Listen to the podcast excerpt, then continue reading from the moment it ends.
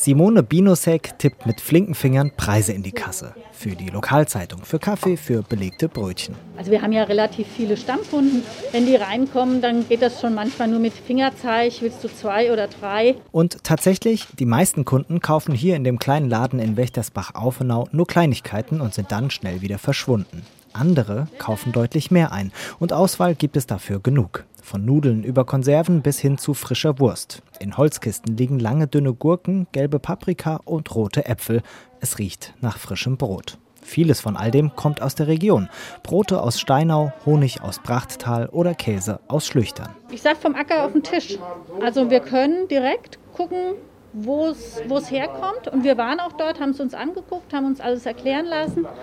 Und das ist mir wichtig, dass ich weiß, wo kommt die Ware her. Seit fünf Jahren betreibt Simone Binosek ihren Dorfladen in Wächtersbach-Aufenau. Unterstützt wird sie dabei vom Verband Spessart Regional.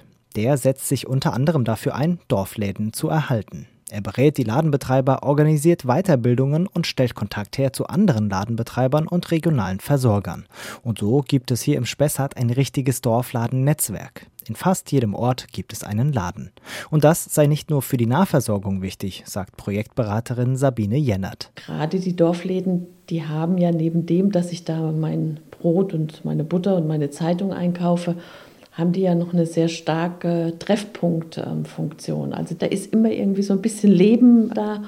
Und deswegen sind sich hier alle einig, dass es ganz wichtig ist, diese Dorfläden zu erhalten. So wie den von Simone Biernosek. Sie hat ihren kleinen Laden Mittelpunkt genannt. Mitten in Aufnau, Treffpunkt für die Anwohner. Und die freut es, dass es den Laden gibt. Solche Läden sind auf jeden Fall deswegen natürlich wichtig, weil gerade im Alter ist man nicht mal so mobil. Ich finde es prima, dass in der kleinen Ortschaft überhaupt noch was existiert. Es ist schon eine gewisse Vielfalt da, die der Laden bietet.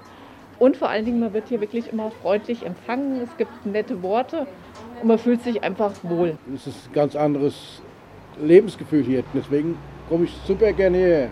Und deshalb tippt Simone Bienosek auch weiterhin mit flinken Fingern in die Kasse. Danke. Ich danke dir. Ciao, ciao.